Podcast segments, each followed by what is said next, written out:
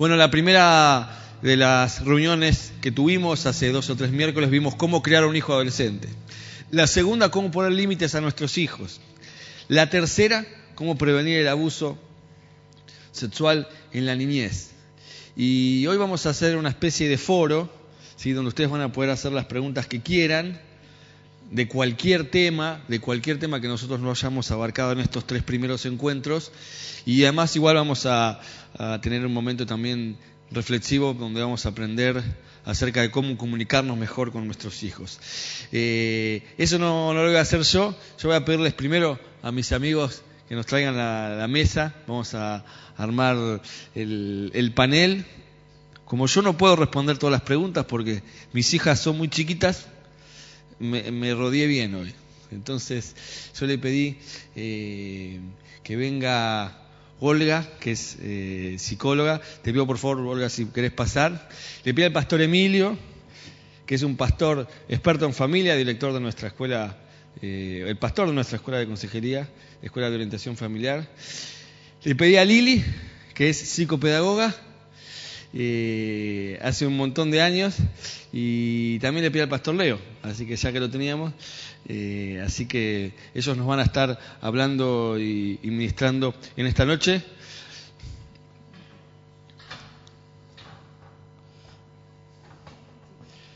Sí, vamos a traer las otras, ahí los chicos ya, ya saben. Así que suban.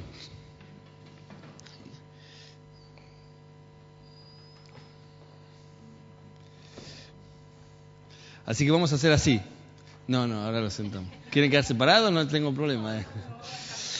Eh, vamos a hacer así. Vamos a tener un primer momento donde el pastor Leo nos va a hablar acerca de cómo comunicarnos mejor con nuestros hijos. Eh, y bueno, quizás Lili quedó algo colgado para compartir también te va a pedir. Y después los matan a preguntas, ¿sí? Yo solamente eh, voy a alcanzarles el micrófono.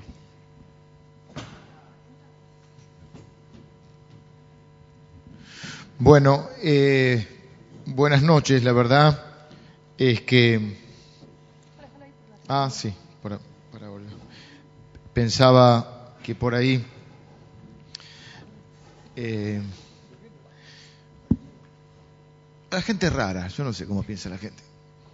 Porque por ahí, con todo respeto, el pastor Emilio dio una, una serie sobre escatología que la verdad fue muy interesante. Pero a mí me interesa más la vida de mis hijos que, que lo otro. De última sé que me voy al cielo, pero la gente es rara, ¿no? Y eso tenía que decir usted porque ustedes son los que vinieron. Pero esto, viste, cuando es como cuando llueve el pastor dice, eh, los que no vienen, no vamos a retar a los que vienen. Pero digo, ¿dónde están los padres hoy? Pensaba yo, ¿no? Porque están pensando en si en los ángeles tienen sexo, en, el, en el sexo de los ángeles, en el apocalipsis, y no están hoy, ¿no? Y uno piensa, ¿Qué cosa más importante y más valiosa que los hijos? Pero bueno, la gente rara. No me hagan enojar.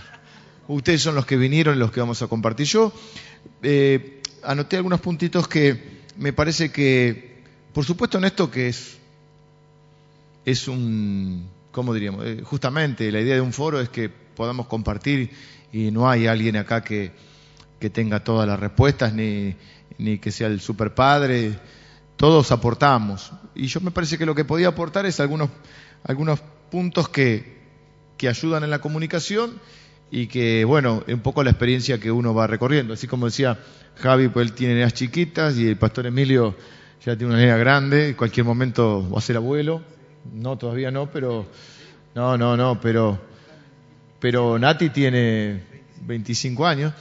Este, yo tengo nenes en la edad intermedia y, y bueno, uno, yo digo que lo, los maestros más grandes que tenemos eh, en esto que nadie te enseña a ser padre, pero los maestros son tus hijos, ¿no? Y la verdad que uno aprende un montón de ellos.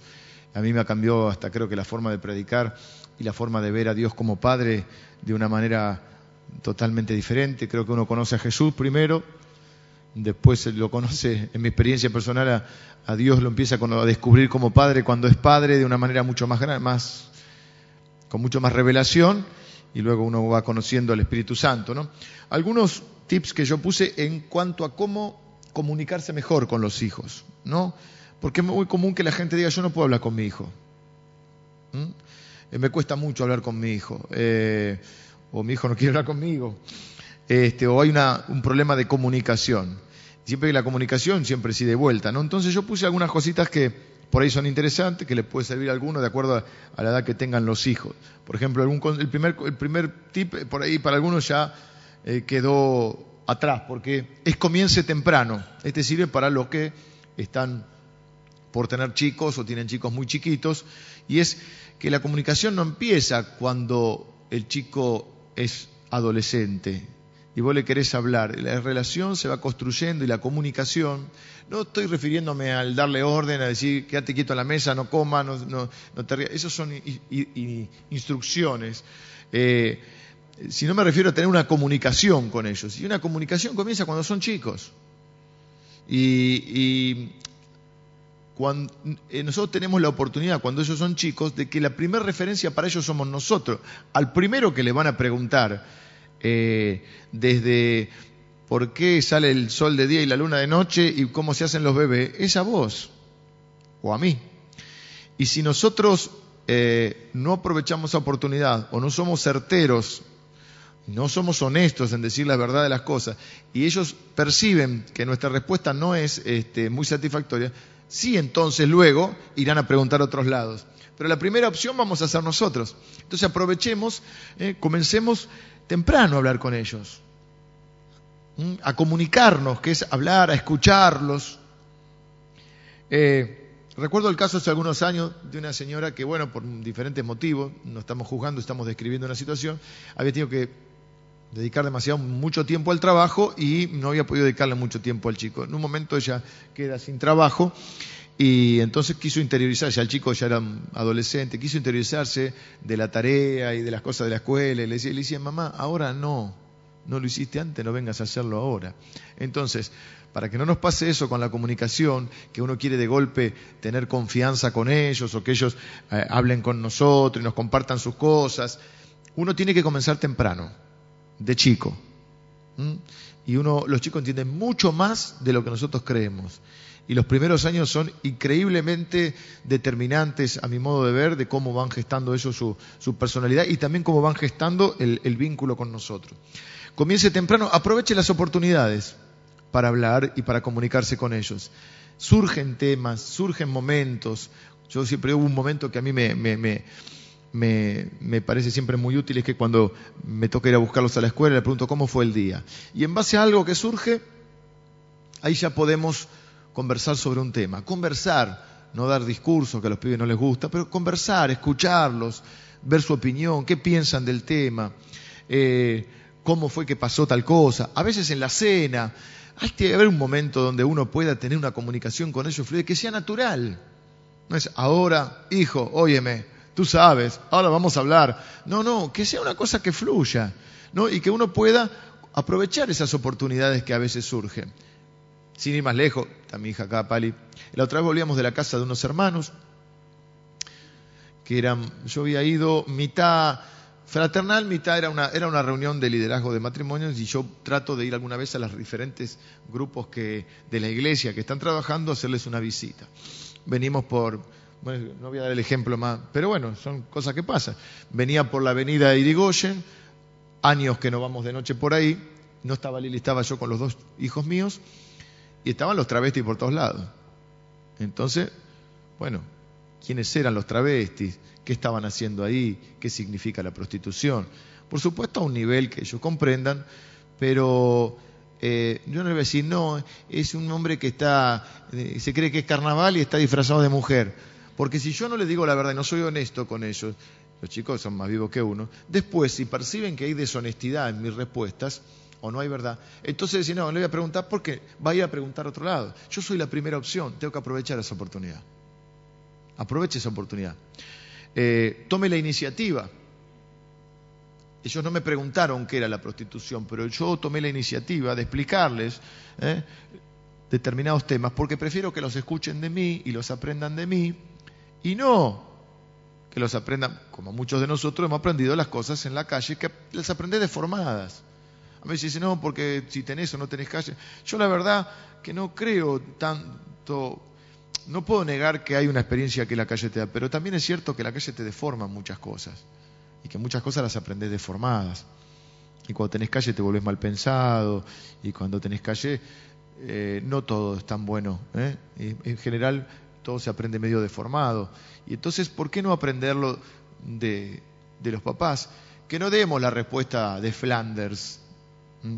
Eh, ¿Saben quién es Flanders, no? El, de los Simpsons que, que, da siempre la respuesta de escuelita dominical, este, que no es porque esté mal la escuela dominical, sino porque digo la respuesta esa que, que, que no contesta la pregunta. Que no contesta la pregunta. Entonces, tomemos la iniciativa.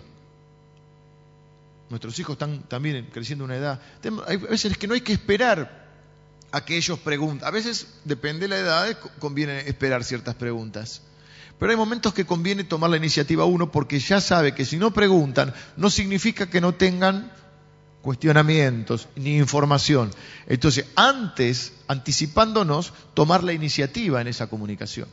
Otra cosa es generar un ambiente favorable. Entonces, comencemos temprano. A mí me gusta hablar así con, puntos. Comencemos temprano, aprovechemos las oportunidades, tomemos la iniciativa. Generemos un ambiente favorable para la comunicación y de libertad de expresión. Te pregunta tu hijo, ¿qué es un condón? Y vos podés preguntarle, ¿qué, qué sabes vos? ¿Cuál es tu opinión? ¿Eh? escucharlo también, generar un ambiente de libertad, no es dar discursos la comunicación. Hay un emisor y un receptor y viceversa. La comunicación tiene que haber interacción. Entonces, está bueno que ellos tengan la libertad de preguntar, no, de esto no se habla. Callate que vos sos este, degenerado, ¿qué preguntás? ¿Entendés? No. ¿Dónde lo va a preguntar? ¿Sos el papá? ¿Sos la mamá? ¿O el tío, el abuelo, el, tutor, padre, madre, tutor? a vos está bien que te venga a preguntar. Sos la primera referencia. Si no se lo contestás vos, se lo va a contestar otro. Entonces, generar un ambiente favorable donde todos los temas se hablan. No hay temas que se hablan y temas que no se hablan, todos los temas. A veces eh, uno se puede sentir un poco incómodo, a veces siempre uno recurre a andar a hablar con mamá, pero eh, eh, lo ideal es que en una casa se pueda hablar de todos los temas. ¿Por qué no? Si, son mucho más inteligentes que nosotros, mucho más despiertos, y de qué tenemos miedo de que nosotros, y bueno, y si hay algo que no, no lo sabemos del todo, asesorémonos. Pero yo creo que lo bueno es generar un ambiente donde las personas se puedan expresar con libertad, siempre obviamente con un respeto lógico, pero expresarnos. Y ah, repito, nosotros somos la primera opción para ellos, o hemos sido. No perdamos ese rol, no perdamos ese, esa oportunidad.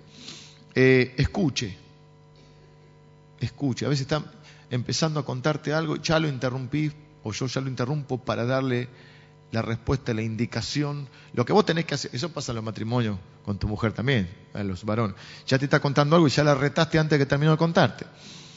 No, porque lo que tenías que haberle contestado, pará, ja que le escuchá, no te anticipes. Los chicos también, si no, la típica respuesta, eh, con vos no se puede hablar porque ya te voy a contar algo y ya estás protestando. Si vos lo retás permanentemente, o lo censurás, o lo eh, sin quererlo, por supuesto, pero lo haces, ¿sabés qué pasa? No te va a contar nada. No te lo va a contar. Entonces, aún que ellos tengan la plataforma y la libertad, la plataforma, me refiero a la plataforma de aterrizaje, que aunque se mandaron una macana, vengan a uno a decirle, me mandé una macana y sepa que vos lo vas a ayudar, no lo vas a hacer uno más de lo que lo condene. ¿Entendés? O sea que eso te va a servir cuando sea un poco más grande. Porque si un día tiene un problema grande, que no recurra a otra persona, que recurra a vos. Y que sepa que tu amor es incondicional, que de esa manera pueda comenzar a sentirse también, en cierta manera nosotros reflejamos, en un momento somos como un, patrón deformado, un modelo deformado de lo que es eh, el Padre Dios, ¿no? La paternidad de Dios. Empezó la gente, dice que la gente que tiene problemas con la paternidad le cuesta por ahí ver esto en el Padre Dios, ¿no? Pero que ellos sepan que más allá de que puedan comerse un reto, que siempre uno va a estar para apoyarlos y para respaldarlos, sobre todo cuando se manden una macana. Pero si cada vez que va a hablar, o si cada vez que comete un error, vos estás para descalificarlo, alertarlo, o para siempre decir lo que tiene que hacer antes de escucharlo, no va a confiar. Y entonces cuando sean más grandes y cometa errores más grandes, quizá por no recurrir a vos sobre llovido mojado cometa un error más grande. A ver, es mejor que si está embarazada venga y hable con vos y no que vaya por ahí y le aconsejen que haga un aborto. ¿Sí? Para ser claro, total, saben que yo cometo sincericidios permanentemente. No evite ningún tema. ¿Mm? Ya lo dije hoy a la pasada. No hay temas que se hablan y no. Se puede hablar de todo, ¿por qué no? Transmita valores. O sea, cada vez que hablamos de algo, tenemos la oportunidad de transmitir valores. Por ejemplo, si tenemos que hablar de sexualidad, que no hay que evitarlo el tema, porque si no lo van a aprender deformado, eh, es una oportunidad para transmitir valores. Mi esposa le hace muy bien esto, donde, yo la escuchaba el otro día que estábamos hablando, pero como yo estaba en la conversación, pero estaba hablando ella, estaba Jero, sobre ya el tema de educación sexual.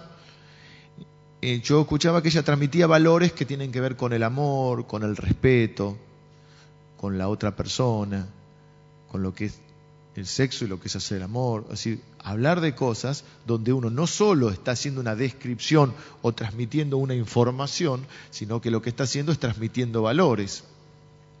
Yo tomé este pasaje, eh, eh, de, se conoce como la Shema, que es el pasaje en Deuteronomio capítulo 6, donde dice que eh, uno debe amar el mandamiento más grande, es amarás al Señor tu Dios con todo tu corazón, con toda tu alma, con todas tus fuerzas, y estas palabras que yo te mando hoy estarán sobre tu corazón y las repetirás a tus hijos y hablarás de ellas en tu casa y andando por el camino y al acostarte y cuando te levantes y las atarás como una señal en tu mano y estarán como frontales en tus ojos y las escribirás en los postes de tu casa y en tus puertas. Es decir, permanentemente uno es el mismo y ese uno tiene, que es uno, tiene los valores. Si uno tiene los valores de Dios, siempre hay oportunidad de transmitirlos. Repito, con frontalidad, con sinceridad, no vendiendo cuentitos, no evadiendo las respuestas eh, con eufemismos, es decir, con eh, respuestas que no responden la pregunta.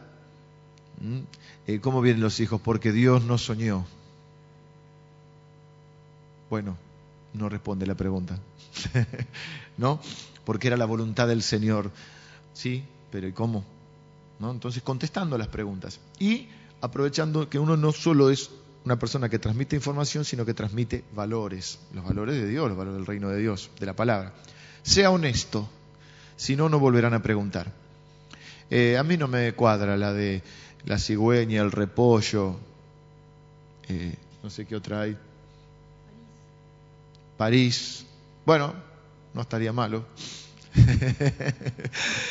Pero la realidad es que sea honesto con la respuesta. Repito, si ellos perciben deshonestidad en nuestra respuesta, por más buena intención que tenga, deshonestidad me refiero a donde vos no decís la, la posta, sino que le mandás cuentitos, la próxima no te preguntan a vos. Perdés ese rol de primer referente. Eh, sea paciente. Los chicos a veces dan vuelta, vos decís, da, da, da, ya le querés eh, resumir. Y después vas a un discurso de una hora. No, sea paciente. Por ahí está buscando las palabras, por ahí no se anima, por ahí si lo apurás, no te cuenta nada. Ah, no te cuento nada. Si, si, si te apresuras, sea paciente. ¿Mm? Y por último, anoté, vuelva sobre el mismo tema varias veces. ¿Mm? No es, hijo, siéntate aquí, vamos a hablar de esto. Y nunca más, y hablas, te decís tres pavadas que se te ocurrió en el momento. No, eh, ya está, ya hablé con él, ya le enseñé todo. eh, las cosas, uno sabe que incluso en una, es una técnica de, enseñanza, es la repetición. Estas cosas que te digo las repetirá, y se las repetirás al levantar, y se las repetirás al acostar. Y muchas de las cosas que aún en cierto rol mío con ustedes, la iglesia, muchas cosas se les han quedado grabadas que yo digo porque las digo varias veces. Y muchas de las cosas que uno piensa y que transmite, seguramente ustedes muchas veces dicen, como dice el pastor Leo, ¿por qué? Porque no es una vez que una vez dije una cosa, sino que hay cosas que uno va remarcando. Entonces hay cosas que uno Tampoco contar siempre la misma anécdota, porque entonces ya quiere decir que te tratan de viejo, que te olvidas, la, que, te, contás siempre la misma anécdota. Pero eh, sí que hay temas sobre los cuales hay que volver, porque por ahí hay información, miren, es como con el Señor. La revelación de Dios es progresiva. Si uno mira el Antiguo Testamento, el Nuevo Testamento, Dios se fue revelando de manera progresiva. Por eso hay cosas del Antiguo Testamento que en el Nuevo Testamento no cuadran. En el Antiguo Testamento era ojo por ojo y diente por diente. ¿eh? En el Nuevo Testamento ya es ama a tu enemigo. La revelación fue progresiva. Eh, fue una preparación hasta que uno, bueno, hay cosas que uno no puede digerir de una. Y necesita tiempo y necesita madurez. Y no es la misma explicación que yo le puedo dar a mi hija hoy, la más hermosa de la tierra, por supuesto, que está acá, que tiene 10 años, no le puedo dar la misma información o hablar al mismo nivel que voy a poder hablar, me va a costar hablar mi mujer, cuando tenga 15, 16 o 18 años, o cuando ella sea una mujer de 25 años, esperemos, oremos para que no esté casada, pero bueno, si esas cosas de la vida, Satanás mete la, no, mi amor, Satanás mete la cola y se casa, ¿eh? no, hay niveles de conversación, es una broma, mi amor, hay niveles de conversación que tienen que ver con la edad. Si un pibe de 5 años te dice, y papá, ¿cómo se hacen los bebés? No es un trauma. Si te lo preguntan a los 5 años ya no sé qué contestar. Hay una información. Si no preguntan más es porque por ahí en ese momento hasta ahí llega. Hay algo que sirve cuando uno escucha y no solamente habla y presta atención al otro, en la reacción, en el, cómo el otro lo va madurando, en que vos te das cuenta si el tema le sigue interesando y tiene repregunta o si por ahí a determinado momento, con cierta cosa, si vos seguís hablando, ya ves que ya no le interesa. Bueno, ya está entonces. Ya por este momento el tema no da. Podés hacer luego, volver en algún intento, este, pero también es cierto que en la medida que su comprensión y su madurez, digo este tema como mil temas que pueden hablar, eh, van teniendo una progresión en base a su madurez y en base a una relación que va creciendo con ellos también. Entonces, hay que volver sobre el tema, no es si hablé una vez y nunca más, se vuelve sobre los temas y se va viendo. A mí me gustaría, estos son entonces, si se quieren, eh, se los repito, si a alguno le interesa, comience temprano, aproveche las oportunidades, tome la iniciativa, genere un ambiente favorable para la comunicación, yo puse y de libertad de expresión, o diríamos, genere eh, la posibilidad de la libertad de expresión, la confianza, podríamos decir. Escuche, no evite ningún tema, aproveche no solo a transmitir información, sino transmita valores, sea honesto, si no, no le van a volver a preguntar, sea paciente y vuelva sobre el mismo tema varias veces, ¿sí? Escuche la repregunta también y utilice usted la repregunta. ¿eh?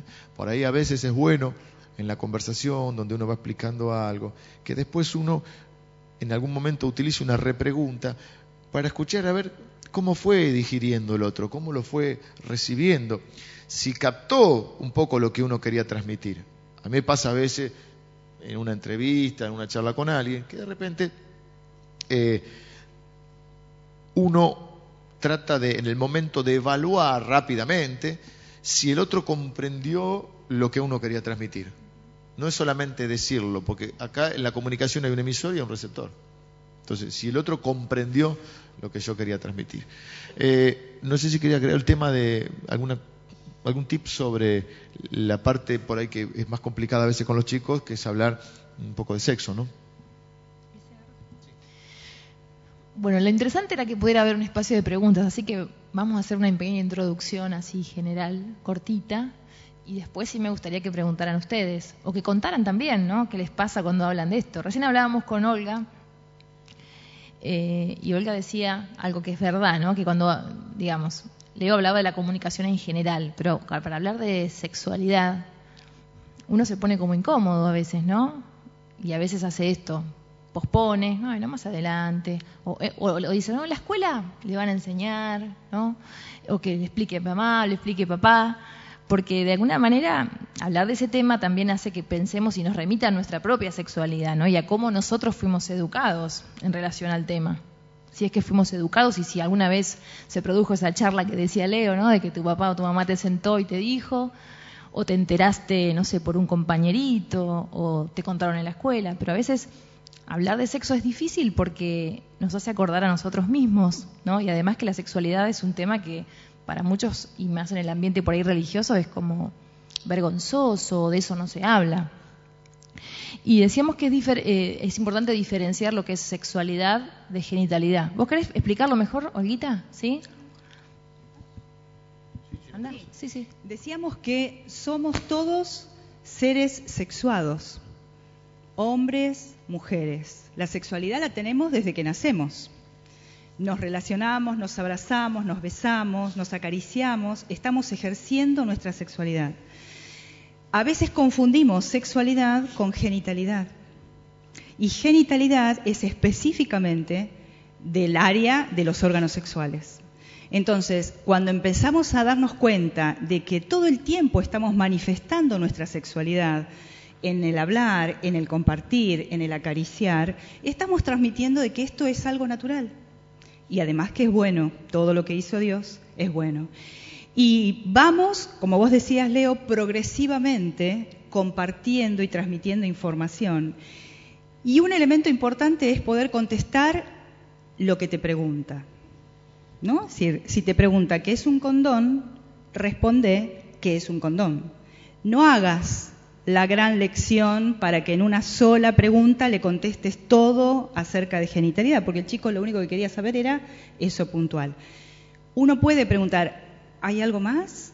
¿Querés preguntar algo más? Porque también esto es importante, dejar que procese la información que la procese porque es algo nuevo, es información totalmente nueva, para que después pueda repreguntar y esto va como dosificando la información, porque a veces lo atosigamos con toda la información y el chico no entiende nada, pero yo quería saber esto. Y por ahí es tanta la información, por ahí separar entonces, todos somos seres sexuados, ejercemos nuestra sexualidad desde que nacemos, el bebé eh, es erogenizado, eh, mientras que mama, su boca, eh, siente placer, cuando los bañamos, cuando los cambiamos. O sea, la sexualidad está dada desde el momento que nacemos. Diferenciamos genitalidad, que tiene que ver con la reproducción, con los órganos sexuales. Otra, otra cosa que a veces a algunos papás les pasa es que dicen, no, yo no voy a hablar de eso porque es inocente, va a perder la inocencia, ¿no? Eh, claro, depende de la edad, ¿no? Pero también decíamos con Olga que los chicos saben mucho más de lo que nosotros creemos. Sí, tienen mucha información y más con el bombardeo que reciben de los medios de comunicación, de los programas de televisión, eh, de las canciones, de los videos en internet. O sea, tienen muchísima información. Perdón, Lili, yo a veces con esto hago este ejercicio cuando estoy con gente de mi confianza y de mi edad. Eh, a veces perdemos la memoria. Entonces dice, no, pero ¿qué si es un nene? Porque vos lo ves, soy nene, vas a cumplir de 15 te parece un nene. Y yo digo, hace memoria cuando vos tenías 15. Hace memoria cuando tenías 12, 13. Porque ahora pensás, si ahora hay todavía todo eso que nosotros, mucho menos, acceso a información, y sabíamos un montón de cosas. entonces, ¿por qué ahora que parece que nos olvidamos que nosotros tuvimos esa edad? ¿No? Eso quería aportar. Eh, y en verdad, como decía Olga, lo importante es poder darle información acorde a la pregunta y a la edad ¿no? correspondiente. No le vamos a contar este, en lenguaje técnico a un nene de cuatro años porque no lo va a entender. Entonces por ahí podemos hacer alguna, alguna figura de la semillita, ¿sí? porque si no, no lo va a entender. Pero en verdad eh, él va a procesar la información que su, cerebrito y su edad evolutiva pueda hacer, así que no le vamos a, digamos, a, matar la inocencia, ¿se entiende? Porque él va a procesar lo que pueda de acuerdo a la edad que tiene. Entonces, lo importante es que no lo bombardeemos con información, pero sí que podamos contestar la pregunta, y no por eso va a dejar de ser inocente, ¿sí? Y justamente este pensamiento de, perder la inocencia tiene que ver con nuestro pensamiento de decir que la sexualidad es vergonzosa o que es algo, eh, digamos, no inocente, cuando en verdad está creada por Dios y este, está, pensada para que las personas disfruten, ¿no? Pero bueno, siempre, claro, siempre hablamos de que siempre eh, eh, en el ámbito religioso mm, hablar de estos temas es como complicado, ¿no? Y uno lo delega, como decimos, bueno, cuando sea más grande, ¿no? Todavía es chico, Este, o la, en la escuela le van a dar la charla, ¿no? Esas charlitas que hacen, este, que están está buenas, porque la verdad dan buena información, pero los chicos cuando están dan esa charla, yo he estado presente, o sea, ya saben todo lo que la, gente les dice. Sí, aparte, lo que dijimos, una cosa es la información, otra cosa los valores. Nosotros tenemos la posibilidad de dar información y de dar valores. Lo que a mí me preocupa a veces del ámbito religioso es que, según cómo se formaron algunos, todo es pecado todo es sucio. A mí, yo, eh, es más, estamos en una cultura, por ahí, bueno, muchas cosas van cambiando los tiempos, pero a mí me ha tocado con personas que vienen de cultura, aún no solo de los evangélicos, también de los católicos, donde dicen, bueno, sí, pero el sexo es pecado. No, no es pecado. Hay un marco en el cual Dios, lo, un marco regulado por Dios, pero no es pecado, ni es sucio, ni es malo o solo para la reproducción. El placer antiguamente era así, el placer. Entonces, ese tipo de cositas hay que ir sacándolas de la cabeza para no transmitir esas frustraciones porque después tenemos una persona frustrada sexualmente y entonces su matrimonio va a, pique, ¿no? Bueno, y como decía Olga, somos seres sexuales y la sexualidad se manifiesta desde que nacemos y va progresando este, este, digamos, esta exploración de la sexualidad, ¿no? Entonces, ¿qué, ¿qué hacemos con un nene chiquito? A ver, cuando un, uno, si fue papá, sabe que los nenes eh, se, preguntan sobre la diferencia de los sexos, se tocan, ¿sí? Em, entonces, bueno, ¿qué hacemos frente a esto? ¿No? Muchos papás dicen, Ay, me da vergüenza, yo lo reto, le pego, lo, pongo en penitencia. En verdad tiene que ver con y un conocimiento de su propio cuerpo y es normal que pase esto. No es que porque tu hijo se toque o pregunte, eh, es un chico que está con problemas, ¿sí? Por ahí nosotros no recordamos de nuestra propia infancia en esa edad tan chiquita, pero es normal esto, ¿sí? Y está bueno que nosotros podamos darle el marco apropiado a estas conductas que por ahí aparecen, ¿no? Mira, esto no lo hagas delante de otras personas, no está bien, ¿no? Y aprovechamos la oportunidad justamente para contarles que los hombres y las mujeres son distintas, que hay diferencias anatómicas y hay diferencias también funcionales, ¿viste? Mamá hace estas cosas, los papás estas otras, ¿no? Porque con la sexualidad también viene la cuestión del género, ¿no? Y uno, como decíamos, también enseña valores. Bueno, una mujer hace estas cosas o tiene estas conductas, un varón estas otras, ¿no? Entonces, bueno, ¿qué, hacemos cuando aparecen las preguntas o aparecen las conductas que revelan la sexualidad. Bueno, aprovechamos para, para este, explicar, ¿no? Y darle el marco, como decimos, no lo hagas delante de otras personas. Y aprovechamos también, como decía Claudia el miércoles pasado, para contarles que su cuerpo es de ellos solos, que no, no deben permitir que otro tenga acceso a ese cuerpo, sí que hay zonas que son íntimas, que son privadas, que no debemos mostrar a otros ni dejar que otros quieran ver, ¿no? Y esto también cuando los bañamos, podemos hablar de este tema, ¿no? Y de paso les enseñamos a que se bañen solos y que no dejen que otros, ¿no? Eh, entonces, todo, todo, ayuda en algún sentido a prevenir lo de la charla pasada y hablar sobre sexo, ¿sí? Eh, hay libritos también muy lindos, ¿sí? Que se pueden conseguir, que son cuentos o que muestran dibujos, ¿sí? Que son a veces para los papás que a lo mejor les da vergüenza o no saben cómo, se pueden ayudar de estos elementos, ¿sí? De, uno va a la librería y los encuentra, ¿sí? O salen en, la, en Villique, en Ingenios, ¿sí? Me acuerdo que con Pali leíamos uno, ¿te acordás, Pali? ¿Cómo? Estoy pasando chivo, sí. Sí ver. Bueno, más adelante, cuando ya están más grandes, ocho años, esto va a depender también de la madurez de cada nene, ¿no? Y de las preguntas y de la iniciativa que tenga de la curiosidad. Eh, ellos van a preguntar de dónde vienen los chicos. La pregunta se le, a ver, ¿quién levante la mano? ¿Quién alguna vez tuvo que contestar esa pregunta? ¿De dónde vienen los bebés? ¿Y qué dijeron?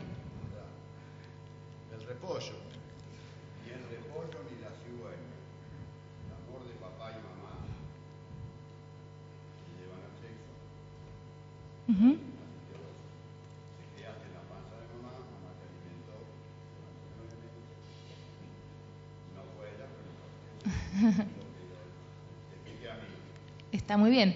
Em, la verdad que los chicos tienen teorías sobre las cosas, ¿sí? Sépanlo esto. Por más que ustedes les expliquen, ellos ya tienen alguna teoría sobre, sobre el tema. Pero está bueno que uno pueda clarificar y decir información, como decía Leo, ¿no? Verdadera, información real, información concreta. Em, y sí, bueno, cuando son más grandes hay que hablarles de la menstruación, hay que hablarles de la eyaculación, hay que hablarles de la concepción, cómo se produce, ¿no? Y ellos pierdan, pierdan cuidado que ellos ya, esto ya lo saben, pero está bueno que podamos darle el marco apropiado que decíamos de los valores, ¿no? Eh, a veces ellos lo que quieren justamente es confirmar información. Entonces, bueno, nosotros tenemos que darle información buena, verdadera, para justamente que cosas, informaciones erróneas la descarten, ¿no? Y que ellos puedan, digamos, tener una idea real. Sí. Sí, y además estar atentos a las etapas que van viviendo nuestros hijos. Eh, previas, por ejemplo, hablábamos con Lili, eh, las nenas hoy se desarrollan mucho antes que en nuestras épocas. Ahora hay nenitas de 9 y 10 años que ya han tenido su primera menstruación. Entonces el papá que no dijo nada, eh, se perdió una excelente oportunidad de que la criatura esté preparada para ese evento, que no le sea traumático. ¿sí? En los niños eh, varones, en la pubertad, va a tener su cama mojada. Bueno, el papá tiene que adelantarse a esto. Va a pasar esto, te van a crecer eh, los órganos de una manera determinada, vas a transpirar más y va a pasar también esto. O sea, como papás nos podemos, aunque el chico no pregunte, sabemos que va a ocurrir y tenemos que adelantarnos como una cosa natural. Entonces el chico tiene una información que cuando ocurre ya no tiene el trauma. Eh, ¿Qué me pasó? ¿Esto es feo? ¿Esto es malo? ¿Qué quiere decir? ¿Dónde lo va a hablar?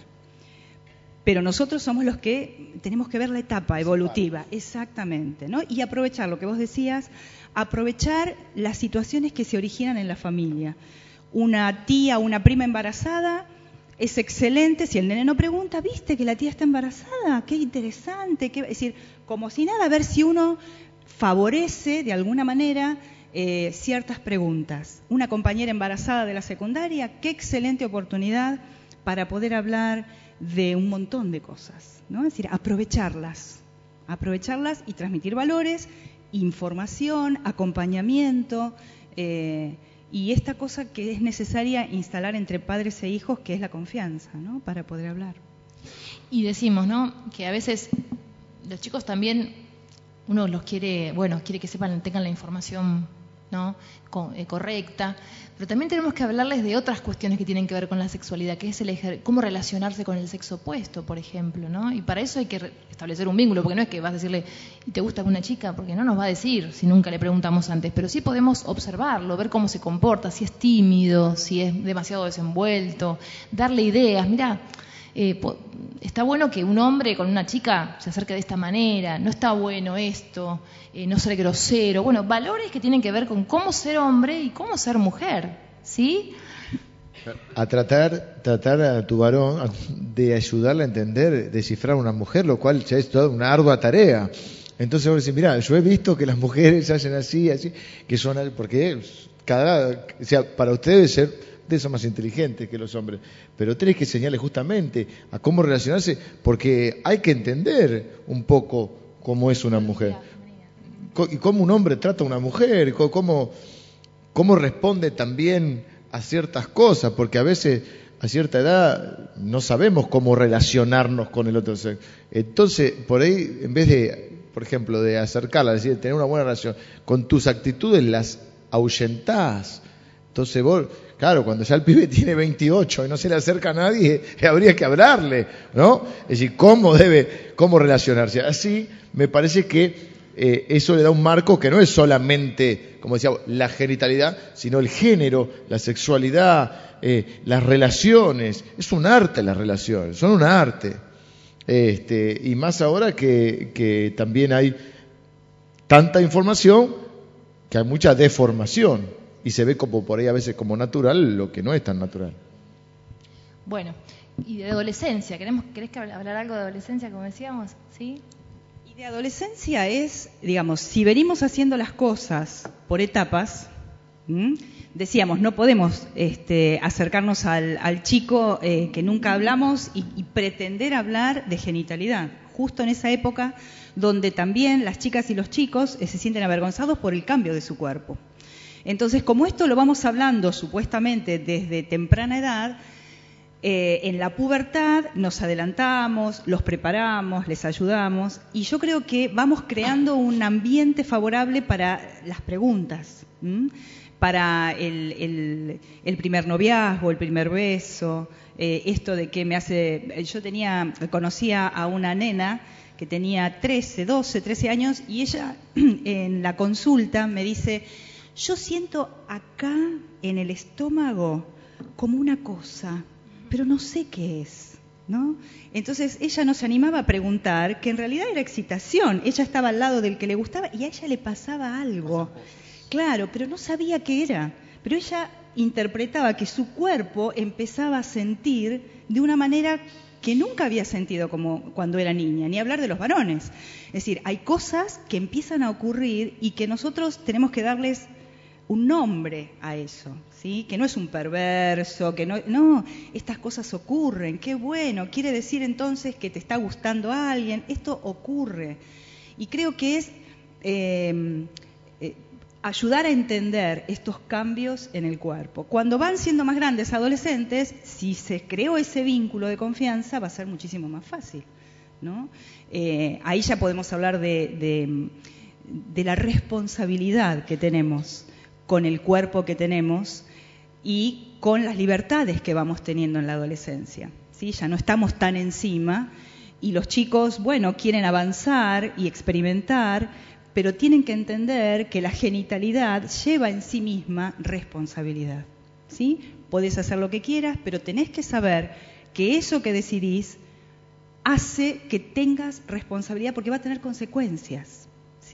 Entonces, poder hablar de esto, de eh, una maternidad precoz, de enfermedades venéreas, podemos leer libros, hay muchísima información interesante que uno puede transmitir, ¿sí? Porque sí, ahora tenés un cuerpo como un adulto, pero tenés que aprender a funcionar como un adulto.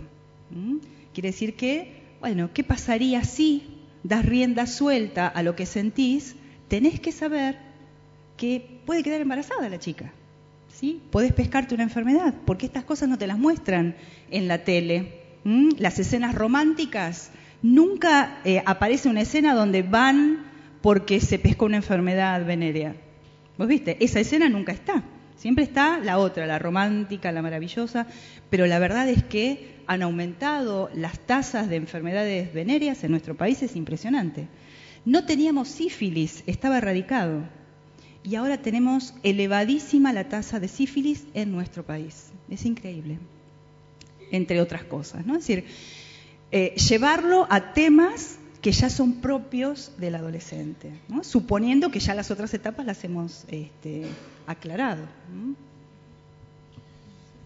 Y preparándolo para ser un, hombre o una mujer, digamos, por decir una frase, con todas las letras, es decir, ser un hombre no es este, ejercer solamente o tener sexo, decir, ser un hombre, saber eh, gobernarse uno y poder liderar una familia, prepararlo para la vida, para ser un, hombre, como dirían nuestros padres, un hombre de bien. Entonces, eso, eso también es comunicación y eso también es género. Es decir, hay cosas que, que un hombre tiene que hacer por más que los tiempos cambien y por más que haya cosas que sí han variado y que hoy la mujer tiene un lugar mucho más relevante, lo cual estoy totalmente de acuerdo. Yo creo en un liderazgo compartido, no creo en, una, eh, creo en un, en un liderazgo como el de Cristo, es un liderazgo de servicio, no es un liderazgo de capataz. Pero hay cosas que un hombre eh, no puede, responsabilidades que no puede evadir. Un hombre provee para su casa, un hombre cuida a su mujer, un hombre defiende a su familia. o sea, hay cosas que, hay que enseñar y que hay que, hay que formar. Y creo que a veces esa parte no, no está tampoco tan desarrollada. Y es cierto que dice, no, pero yo con el ejemplo, el ejemplo dijimos del nudo sagrado, las palabras y los hechos. Pero no es solo, no solo los hechos, también son las palabras, porque hay que ponerlo en palabras eso. Un hombre debe hacer esto, un hombre este, respalda con sus decisiones, respalda su palabra, lo que significa dar la palabra, lo que significa ser una persona íntegra, lo que significa ser una persona este, que, genera en su familia la confianza de que este, es un líder que sabe cuidar y proteger a su familia y sabe para dónde la está llevando. Esas cosas eh, también hay que hablarlas con, con, los hijos de uno. ¿no? La hija para que tenga un modelo y de alguna manera este, pueda ser sabia también en, ambos, ¿no? en, su elección. Están formando una, van a formar una familia. Es mucho más que con la que te gusta. Es con la que te gusta vivir, con la que podés vivir. a veces tenés que ser con la que podés vivir. Viste, cuando yo hago los chistes los domingos, el pelo se cae, este, el que tenía los pelos rubios así hermosos y ahora es pelado. Este, los abdominales ya se te dejaron. Entonces, hay otras cosas que vos tenés que hablar de lo que significa eh, tener una relación y lo que significa ser un, hombre o una mujer. Otra, otra cosa que pensaba con el tema de adolescencia y sexualidad es el tema de cómo soportar las presiones. Porque ustedes saben que en la adolescencia, digamos, los chicos el grupo de pares pasa a ser muy importante. ¿sí? La opinión de ellos, el pertenecer a determinados grupos es como el eje de la vida y a veces los, los padres justamente son como, no, no, vos no sabés nada, aparece toda esta cuestión ¿no? de, la relación con los padres. Y los chicos pasan, digamos, son sometidos a mucha presión, ¿sí? Social, del ambiente, de lo, lo que hacen los compañeros, de lo que piensan los compañeros que está bien y que está mal. Entonces, realmente es una edad difícil, como el pastor Javier debe saber bien, eh, que los tiene todos los sábados, pero es muy complicado sí que un chico pueda, digamos, mantener sus convicciones o decir lo que piensa si esto no lo estuvo, digamos, pensando y lo fue, lo estuvo afirmando durante todo el, proceso previo a la adolescencia, ¿sí? Probablemente si, durante, si antes no hablaste de este tema, cuando llegue la adolescencia iba a ser lo que hacen todos, ¿sí? Porque quiere pertenecer, porque no quiere ser el raro y porque no tiene demasiadas convicciones, porque no se las creaste, ¿sí? Entonces va a ser muy maleable, ¿no? Eh, y bueno, muy influenciable. Eh, y tenemos que tratar de crear hijos que tengan pensamiento propio y personalidad y que puedan, digamos, soportar la presión, que no es fácil, ¿sí? Bueno, eh, abrimos la ronda de preguntas para que quiera hacer alguna consulta. Sí. ¿Cómo es tu nombre primero, Norma?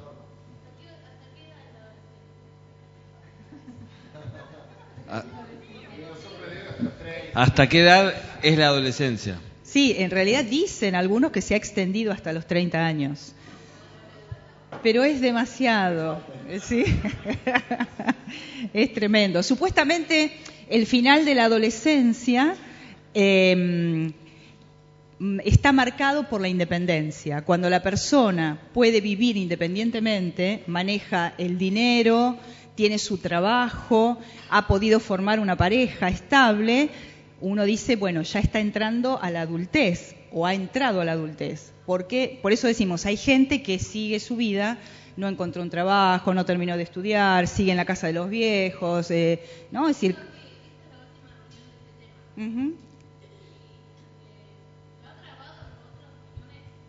Sí, está todo grabado. La, primera reunión fue sobre adolescencia. Y estuvo muy buena, la hice yo. Eh, lo, lo podés en el en el sí están que hay allá eh, afuera. El domingo solo ya va a estar. Incluso hay un material eh, impreso que repartimos que va a alguna copia eh, por ahí. Así que porque ahí, y ahí hablamos también de, la importancia de, estar cerca, acompañar, dar dirección clara. bueno, y un montón de cosas que están todas ahí comprimidas en el material. Vero, vos querías hacer una pregunta.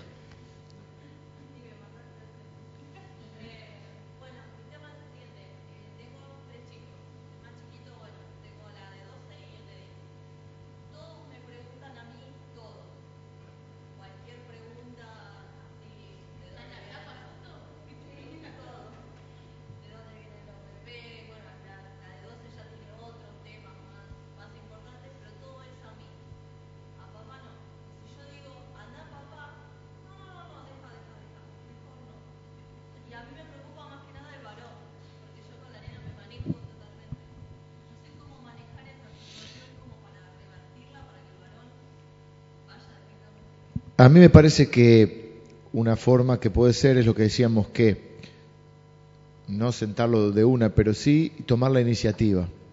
Como decía también Olga, o como decíamos hace un rato, anticiparte en algunas cosas, porque tu nene tiene 10. Y hay que pensar que no mucho tiempo más, un día se va a despertar con un sueño mojado. Entonces, este, hay que anticiparse a eso. Entonces, a veces momento, cuando vas en el auto, cuando vas de esto, empezar a generar ese vínculo tomando uno la iniciativa. Cuesta, Ale, pero yo pienso que eh, es una gran ayuda para ellos. Bueno, pero por eso tiene que tomar la iniciativa. Yo digo que en general, porque es medio que a veces hablar de ciertos temas, pero hay que tomarlos con naturalidad, hablando hablando. Hay momentos que, viste, ya le empieza a salir los bigotes y le decís, bueno, chico, acá, tenés que afeitarte acá, te está saliendo claro, te está saliendo, vas a empezar a tener barba. Y ahí empiezan, viste, buscar la forma de entrar uno con los temas con mucha naturalidad para generar esa plataforma de confianza que después van a ir surgiendo la repregunta. Pero hay que tomar la iniciativa, no esperar a que los hechos nos agarren. Hay una canción de Serrat que dice, llegamos siempre tarde donde nunca pasa nada. Y a veces llegamos tarde. Entonces, este eh, si no, eh, eh, acuérdense que si no preguntan acá, no es que no pregunten, van a preguntar a otro lado. Y hay cosas que por ahí un hombre o una mujer no le va a preguntar, llegado el caso. Entonces este, está bueno que tenga el padre la confianza para preguntarle, ¿viste?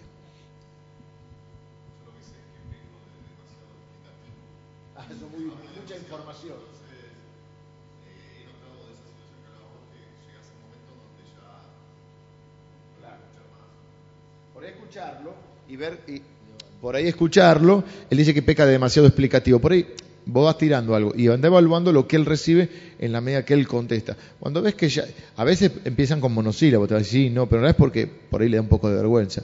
Pero después de a poco, ver, ver que va captando y entonces eso de escuchar y observar te ayuda a ver hasta qué punto va estando preparado. Pero ya está entrando en una edad que con 10, 11, en cualquier momento hay que hablar. Eh, un, elemento que puede servir es eh, hablar con el nene recordándole cuando vos tenías 10 años. ¿no? Si vos sabés que cuando yo tenía 10 años, cuando tenía los años como vos, y a mí me empezaban a pasar estas cosas.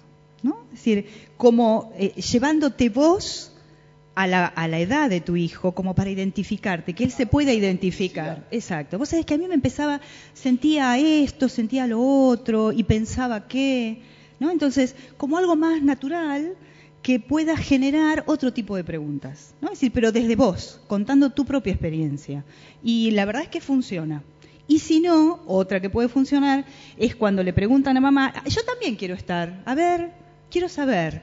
¿no? Es decir, meterte como una cosa de, yo también quiero escuchar, a ver cómo es. ¿Mm? Entonces vos participas junto con tu esposa, no quedas excluido. A las nenas por ahí les va a costar un poquito que esté el varón y al varón que esté la mamá. Pero la idea es que, bueno, somos familia y nos ha pasado lo que a ustedes les va a pasar, nos pasó a nosotros antes. ¿no? Entonces, esta cosa como de la complicidad, como de lo natural, eh, funciona. ¿Alguna otra pregunta? La verdad, que yo al principio me sentía raro de estar por acá. La verdad me sentía rarísimo. ¿Cómo es tu nombre? Mi nombre es Cruz Gastón. Me sentía rarísimo porque todo hablando de, paternidad, maternidad, me sentía raro. Pero yo me di cuenta que Dios me trajo acá del hecho porque yo, a una corta edad de, esta instancia, mi madre cuando cayó en, en, prisión, me tocó a mí ser de padre a mis hermanos. Yo tengo cinco hermanos, la verdad, y estoy orgulloso de todos. Y me pasó que Capaz que el de cuatro años una vez me preguntó, Gastón, ¿de dónde vienen los, chicos? Yo no sabía qué contestarle. Me sentía, sentía raro. Y, y, en una evasiva le digo, bueno, vamos a la plaza, después te digo. Me, sentía rarísimo, rarísimo en esa situación. Y cuando a mi madre le pasó eso, yo tenía una pareja en ese momento que estábamos siempre los dos con ellos. Estábamos todos juntos ahí y a ella también, mi hermanita. Tengo dos hermanas, una de 15 años y una de 9. Que mi hermana se le acercaba a ella a preguntarle cosas que a mí no me preguntaba, mientras los otros varones sí a mí me, me preguntaban. Pero la verdad eh, me sentía rarísimo al principio, no sé dónde meterme, no sé si irme o quedarme. Pero decidí quedarme porque después me di cuenta que por algo me trajo acá. Sí, además todos tenemos familiares que pueden también a veces necesitar un punto de vista y, nosotros poder acercárselo. Y sabes, hay algo más también que es interesante que uno puede, que es la bendición que tenemos nosotros, de contar con la iglesia. Eh, no todas las iglesias tienen pastor de jóvenes o líderes de jóvenes que son, yo puedo decir que les, como pastor de jóvenes confiable, en que van a, porque pues es cierto que hay cosas que por ahí eh, con los padres cuesta un poco más o con y, que viste que a veces en el barrio preguntas, pero en vez de preguntar en el barrio a uno que te va a decir cualquier barbaridad, está bueno saber que en la iglesia también, nosotros, bueno, cuando yo era pastor de jóvenes, también hemos hecho algunas charlas, sin ser uno un experto, pero transmitiendo los valores. Entonces también es un trabajo conjunto, por eso hacemos esto, por eso el viernes vamos a hacer una reunión con aquellos eh, papás de cualquier edad del hijo, no es que solamente hijo adolescente, cualquier que esté preocupado por su hijo, por su hijo eh, no esté teniendo una relación fluida con el Señor o esté apartado, eh, para hacer un trabajo conjunto. Y por eso también era esta idea, porque la verdad es que eh, a veces no, como, como tu caso, no todas las familias están constituidas de papá, mamá, entonces a veces es cierto que una, una nena, por más que seas el hermano, es más difícil que por ahí hablar con otra mujer. Entonces, bueno, también aprovechar las oportunidades que la Iglesia brinda de, tener personas eh, confiables, no habla con cualquiera, con las personas autorizadas y confiables, es, es un trabajo más acompañado, ¿no? Hola, mi nombre es Erika. Eh, quería preguntarles por el tema de, tengo un nene de cuatro años, el tema de que juega a, a los novios, ¿no? En el jardín. Y bueno, el general lo festeja, ay, que si tenés novia, qué sé yo, que esto, que lo otro, y bueno, después el juego de, jugar al papá y a la mamá. Y realmente como que no sé cómo, o sea, no quiero decirle que está mal, porque no es que esté mal que tenga novia, pero cómo, cómo tratar ese tema a esa edad. O sea, ¿qué es lo que se les, se les explica? Lili, Olga, no sé. Es...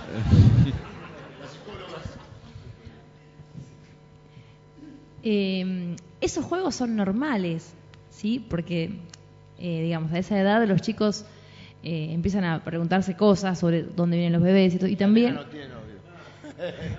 Eh, y también juegan a ejercer el rol, y tiene que ver con esto que decíamos del género, ¿no? Hacer de mamá y hago la comida, o con un bebote y el varón que viene a trabajar. Y está bueno que ejerciten el rol, ¿sí? Y no lo, se lo podemos prohibir porque tiene que ver con su crecimiento, ¿sí? Eh, yo sé que hay situaciones que uno a veces, ¿no? Dice, se dan besos en la boca, ay Dios mío, y se horroriza, ¿no? Eh, y a veces como papás, porque tenemos una mirada adulta de todo siempre nosotros, siempre todo lo analizamos de la perspectiva adulta, entonces nos horrorizamos por eso. Y justamente a veces al prohibir también, la prohibición genera eso, de que, porque estamos censurando desde, desde una mirada adulta, ¿sí?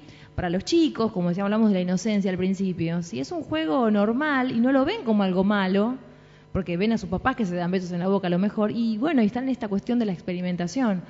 Eh, yo sé que es difícil, uno no lo va a promover, sí, está bien, besate, o, va a decir, bueno, eh, búscate una novia linda, ¿no? La idea no es tampoco estimular esto, pero tampoco prohibirlo, porque es normal, ¿sí? No sé, Olga, ¿querés? Por ahí lo que uno puede es a partir de la situación eh, armar un juego. ¿no? ¿Qué otras cosas hace mamá? ¿Qué otras cosas hace papá? No es solamente el besito, sino esto que vos decías. Bueno, hagamos otras cosas eh, que también hacen las mamás y que también hacen los papás. O sea, no censurar, porque entonces ahí es como eh, quieren más, quieren hacerlo con más frecuencia, ¿no? Sino, exactamente, participar de ese juego, abrir el juego pero con naturalidad. Si hay algo que los nenes perciben es cuando nosotros estamos incómodos, ¿sí?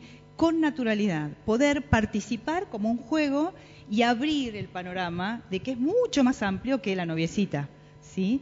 Eh, me parece que eh, prestar mucha atención a nuestra reacción. Si nos sentimos incómodos, tenemos que empezar a revisar nosotros qué nos pasa que nos sentimos incómodos, porque lo vamos a transmitir.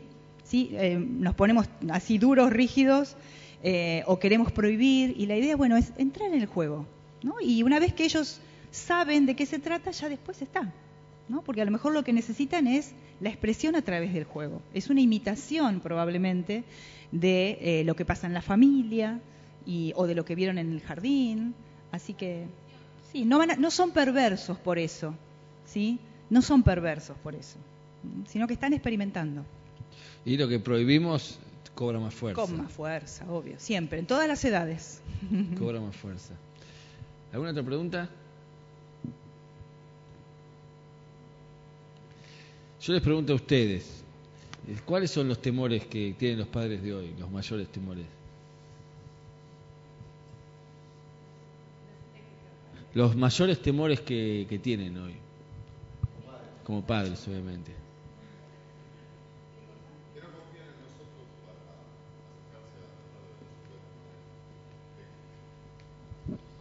Yo que elijan mal, porque es tan fundamental con quién te casás que yo tengo miedo, que, o sea, no tengo miedo, pero estoy alerta y formarlo a, tratar de, ellos tienen que tomar su decisión que uno no la puede tomar, pero darle las, herramientas para que tome una buena decisión.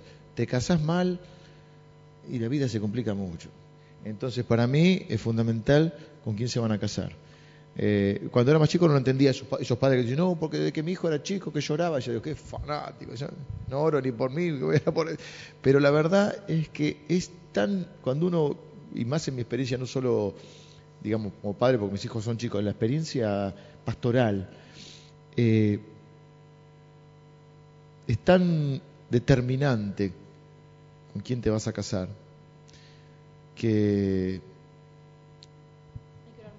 que hay que orar mucho y hay que hablar mucho de yo ya, yo ya les hablo de eso viste de cómo se trata de cómo deben tratar y cómo cómo cómo uno respetarse por ejemplo. Si te trata mal de novio de casado de casado te va a tratar horrible no va a cambiar porque las cosas van para peor no para mejor salvo el Espíritu Santo como siempre decimos. Entonces si te falta el respeto de novio no pero nos amamos pero no te dio un cachetazo no. Y después bueno eh, eh, mi otro temor es tener vida para poder defenderla si llega a haber algún inicuo o impío. Y el tema de la confianza, ¿cómo, cómo eh, podemos generar a colación de lo que decían, que confíen en nosotros? Se tiene que, mm, el vínculo se tiene que edificar. Eh, nosotros tenemos que mostrar a lo largo del tiempo que somos confiables, que podemos guardar un secreto, que les creemos, que los acompañamos, que los podemos perdonar, que no importa lo que pase, cuentan con nosotros. Eso se va construyendo a lo largo del tiempo. Ellos van conociéndonos y van teniendo más o menos confianza en el rol que nosotros ejercemos. ¿Vos querés hacer una pregunta? No, me da lástima eh, que no haya tantos hermanos con chicos eh, porque la idea mía eh, era un poco, este, resumidamente, por supuesto, porque la historia es muy larga, pero la vida a veces nos sorprende con cosas que pensamos a mí no me va a pasar. Y a mí me pasó un día que mi primer esposo eh, resultó ser pedofílico. Entonces esas cosas que a veces decimos a mí no me va a pasar, un poquito la idea mía era contar las etapas que uno va viviendo hasta poder llegar a la sanidad interior y poder perdonar. Porque antes de todo eso hay una vida previa que se viene manifestando. Quizás, como dijo el pastor, a veces uno elige la persona equivocada o uno está equivocada, diríamos, tal vez ¿no? Y no supo elegir. Eh, pero bueno, creo que vine a romper lo bonito que estaba todo, pero es algo que debemos pensarlo, aunque no nos guste, porque yo pensaba, yo no puede ser que me esté pasando esto, no puede ser, mis hijos eran chicos, yo vivía en Castelar y tenía pileta de natación. De hecho, como yo no tuve nenas, amaba a las nenas, así que todas las nenas del barrio venían a mi pileta. Y de algunas se fueron apartando, pero como había un trabajo previo de una agresión psicológica y uno se va poniendo vulnerable y se va, el autoestima va decayendo. Hay cosas que no ve porque no las ves, están pasando delante tuyo y no las ves. Te puedo asegurar que no las ves.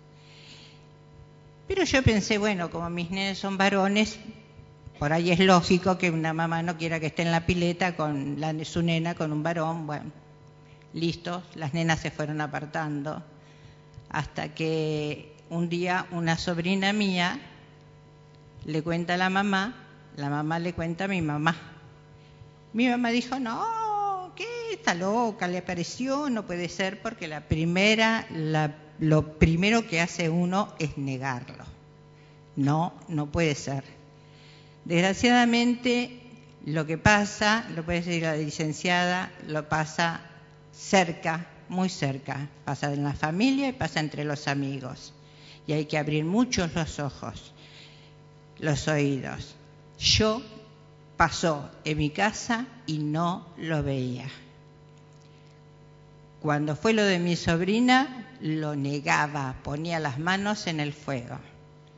Hasta que cuando empecé a saber la verdad que me contaban los vecinos, ahí caí en, la primer, en, lo, primero que cae el ser humano, que es no sé con quién estuve viviendo. Caes en una depresión y en una enfermedad terrible. Y salir de ahí cuesta muchísimo, porque la gente no te entiende, porque la gente te dice que estás loca, porque las comisarías eh, no te escuchan, porque todos los lugares donde hay de mujeres golpeadas y todo eso lo toman entre comillas. Entonces hay que abrir mucho los ojos.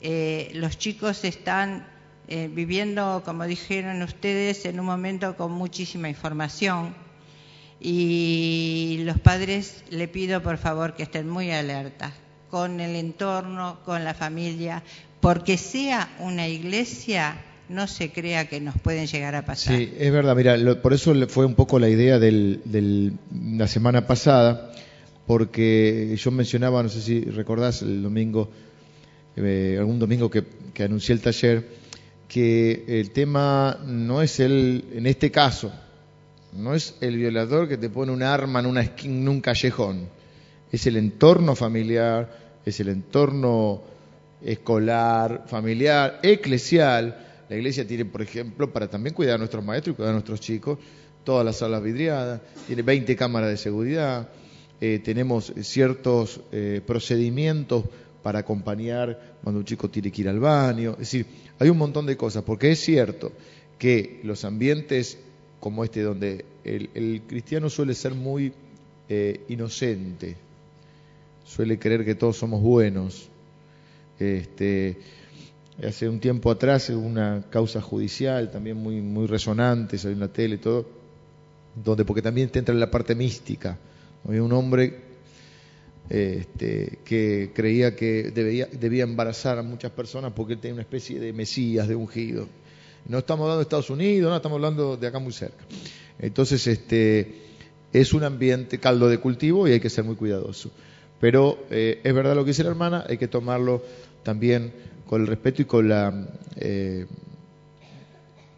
con la, valoración de que nos cuente esto, que realmente es algo privado, que de alguna manera no es lindo, pero que lo hace nuestra hermana con el fin de alertarnos, aunque de alguna manera, eh, obviamente ella no es responsable, pero es una situación que ha vivido, pero al contarlo lo está haciendo en cierta manera, por amor a nosotros, para prevenirnos de estas situaciones. Así que te eh, agradezco, hermana.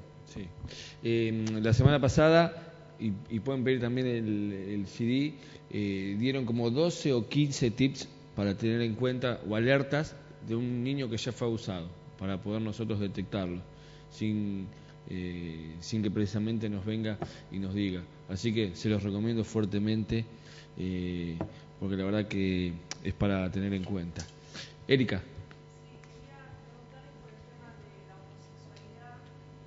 enfrentar ese tema, ¿no? Que está tan al... Hacer la pregunta de vuelta, así queda grabado. El tema de la homosexualidad, em, a mí me pasó que en la secundaria tenía un compañero que, que bueno, él, nos contaba su experiencia, su primera experiencia homosexual, nunca los padres lo supieron. Para mí fue un shock y bueno, obviamente yo no fui a mis padres a preguntarle, entonces eh, pienso en el día de mañana en mis hijos como eh, mismo ahora eh, Dani se da cuenta cuando una persona eh, tiene facciones de hombre y está vestida de mujer, entonces ¿cómo, cómo enfrentar ese tema ahora que es niño o bueno, en adolescencia, ¿no? Como creyente. Disculpa, ¿no? Es Eh, un caso. Yo soy Maxi.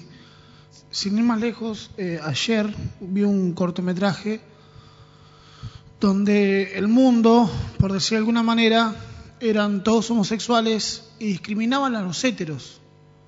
Donde ser hétero estaba mal, donde mamá y mamá, papá y papá, y el, el- el- el niño que tenía sentimientos heterosexuales era discriminado, era golpeado, Dios los odia, eh, los pastores predicando de que Dios odia la heterosexualidad, un montón de cosas. ¿Cómo luchamos contra un sistema que le mete en la cabecita al nene de que el género eh, lo crea uno, de que, o sea, tratando de, acoplarme a la pregunta de ella, ¿no? No quiero desviarme. Hay- hay- yo no sé si es luchar, porque precisamente, eh, bueno, cuando fue el tema del matrimonio homosexual, la ley de matrimonio homosexual, matrimonio igualitario, eh, bueno, hubo muchas posturas acerca del rol de, la iglesia, ¿no? Y por supuesto nosotros no vamos a decir que está bien lo que está mal, la Biblia es, es clara, pero a veces eh, la iglesia en vez de cumplir la función de restaurar, de reeducar, de señalar la verdad, se pone a, a- a pelear o, o levanta banderas eh, cuando hay un montón de banderas para levantar también. A mí me parece que es el tema. El tema mm, es, es muy complejo y por ahí la parte más psicológica lo pueden contestar las chicas. Eh, a mí me llama la atención que eh, no solo de grande, tu, tu nene es chico y los míos han sido más chicos, ya son un poco más grandes, pero es increíble que uno ve nenes, eh, por eso es un tema tan complejo, con, seis años, siete, que, que, que, que tienen tendencias. Es increíblemente que le gustan los juegos de mujeres, que son afeminados. También que lo mismo ser homosexual que ser afeminado. Hay gente que es más suavecita y no, no es necesariamente es homosexual. Pero eso es un punto que uno ya le llama la atención como de chiquito. Yo he sido chico y recuerdo las cargadas, la broma a, otro, a otros que hay en la escuela o señalado porque lo que pasa que es muy llamativo. Sí, pero abuso. marca la tendencia. Bueno, porque hoy socialmente está más aceptado. Yo recuerdo a un amigo que vivía en un pueblo y nos contaba que había un homosexual identificado, viste que ahora ya era de salir del closet, y el tipo iba por la calle y porque era homosexual, que se usaba otra palabra, por supuesto más grosera, paraban con el auto cuatro y le pegaban. Lo cual es una locura, ¿no? Porque el tipo anda acá, este, porque es un tal de tal, boom, lo bajaban del auto y le, da- le daban, nomás pegaban por pegarle, ¿viste? O sea, porque. Entonces, como hoy está todo un clima de, como diríamos, de comprensión y de etcétera, eh, hace que hoy sea más fácil salir del closet o que el chico lo vea como natural. Yo lo que quiero marcar es desde el punto de vista eh, eclesial, donde es muy complejo. Yo, sinceramente, la- las oportunidades que he tenido de tratar con, con personas con esta problemática, eh, yo creo que solamente un milagro de Dios. No creo ni que, no es que descrea la psicología, ni, mucho menos, pero mm, es bastante frustrante el hecho de que Dios es, la, sí, la- por decir, viste, hasta hay discusión con esto. Hace tiempo atrás unos hermanos del Chaco, que es especialista de este tema, los que estuvieron compartiendo con nosotros, los pastores Sinali, hicieron un congreso sobre esto y uno de los temas era restaurando la, la- la- la sexualidad. Y se le pararon de mano todas las eh, organizaciones, hasta lo vi por tele, y nadie, por discriminación, por el hecho de vos mencionar, decía sanando, creo que decía, como que fuera una enfermedad y ya está la discusión esa. A mí me produce mucha eh, misericordia, de todas maneras. Si bien me parece un tema obviamente incomprensible como hombre, me produce mucha misericordia porque lo que decía nuestro hermano, yo lo he pensado también. Sí, por supuesto que creo en el diseño de Dios, pero digo, ¿cómo me sentiría yo en un mundo? Porque la verdad es que a veces voy a decir, eh, sí, eh, si tan chico tiene esa tendencia, ¿cómo me sentiría en un mundo yo donde me digan te tienen que gustar los hombres? No, a mí me encantan las mujeres, no, tienen que gustar los hombres. Si no, sos pecador. Y Claro, uno dice, no, pero Dios no te diseñó así, sí, pero algo ha pasado en la psiquis o lo que sea, que me produce esa misericordia de ver una persona que este, por ahí comprende, yo he tenido, estamos hablando de chicos incluso cristianos, ¿eh? jóvenes cristianos, que incluso comprendiendo que, es pecado todo, eh, no poder negar su, su tendencia, como eh, es difícil y ha sido para mí un tema. Entonces me produce mucha misericordia y creo que hay que ser muy claro en diferenciar siempre la conducta pecaminosa de la persona. Esto es lo mismo que si el chico hace algo mal, vos le decís, sos un inútil o sos tonto. No, quizá cometió una tontera, no significa que sea tonto. Entonces, lo otro es, en el punto es, ok, el pecado es lo que Dios condena y lo que Dios rechaza, no rechaza al pecador. tenemos que tener mucho amor y mucha gracia y ponernos un poco, lo cual nos cuesta mucho, y sobre todo los que somos religiosos, ponernos en el lugar de lo que está sintiendo esta persona. No es que está feliz y contento, sobre todo cuando tiene una formación cristiana, porque si no, por ahí no tiene remordimiento. Lo sufre, lo sufre, sabe que le impide un montón de cosas. Yo he tenido una persona que con un montón de dones, que servía al Señor y con mucha... Eh, con mucha, digamos, coherencia, o mucha dignidad, mejor yo me bajo porque yo sé que tengo esta dificultad y que no, sé que no está bien en la ley de Dios, pero bueno, es una... Entonces hay que tener mucha misericordia y como decimos, nos embanderamos a veces en unas, algunas causas, porque yo no soy pro eh, participar de causas en contra de tal cosa, porque saben que después, eh, primero porque no todo el mundo tiene por qué tener mis principios, y nosotros, yo creo esto, ¿eh?